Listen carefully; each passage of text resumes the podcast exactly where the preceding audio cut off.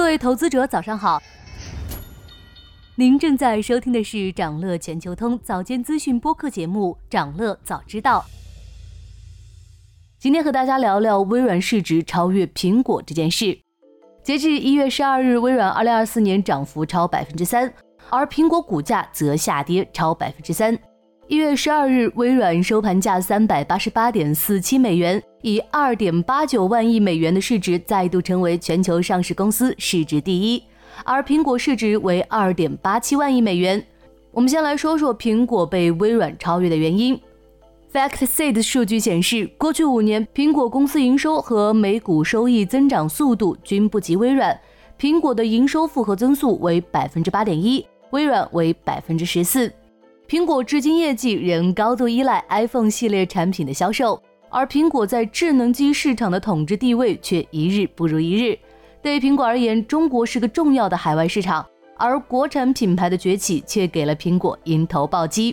华尔街投行杰弗瑞报告显示，二零二四年第一周，苹果公司 iPhone 在华销量同比下降了百分之三十，并且其他市场崛起的国产品牌也在缓慢蚕食苹果的份额。荣耀就瞄准了欧洲的高端智能机市场，把欧洲作为第二市场来打造，对标苹果、三星。欧洲同样是苹果除美国外的最大市场，这部分市场来的收入约占苹果总营收的四分之一。虽然现在荣耀还不能动摇苹果在欧洲市场的地位，但荣耀在欧洲市场的销量增速却极为惊人，有带给苹果威胁的潜力。据荣耀副董事长万彪透露，二零二三年前三季度，荣耀海外手机出货量同比增长超过百分之三百，预计二零二三年实现一百七十亿人民币的出口。手机市场压力越来越大，不妨试试新赛道。苹果寄厚望于新推出的头显产品 Vision Pro，但获得的却是二零二四年以来的第三次评级下调。Vision Pro 起售价三千四百九十九美元，人民币约二点五万元。结合其续航、重量、应用场景，市场普遍将这款头显产品视为昂贵的玩具，所以并没对苹果的股价产生太多正面作用。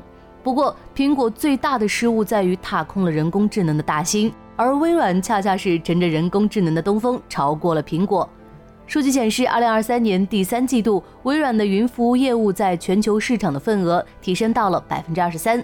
有了 Chat GPT 的微软，在云服务市场有很强的竞争力，其市场份额仍有进一步扩大的空间。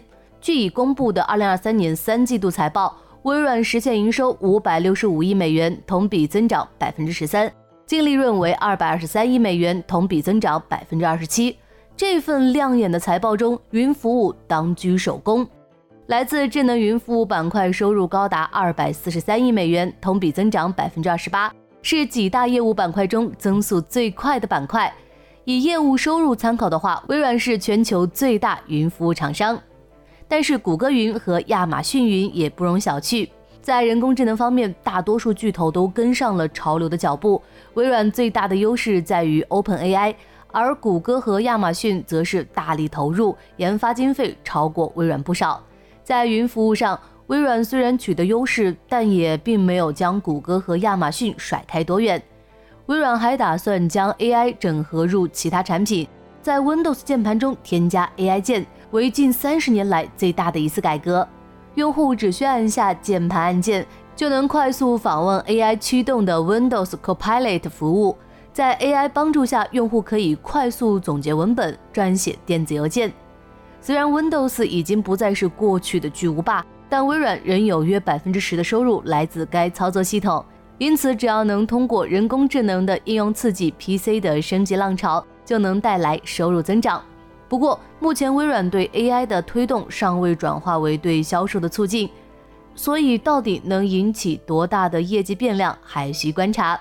微软虽然和苹果的业务方向不同，但两者关于美股一哥之争却由来已久。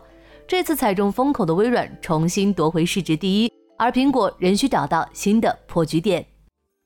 想了解更多新鲜资讯，与牛人探讨投资干货，现在就点击节目 show notes 中的链接，进入掌乐全球通 app。以上就是今天掌乐全球通掌乐早知道的全部内容。期待为你带来醒目的一天。祝您在投资中有所斩获。我们明早再见。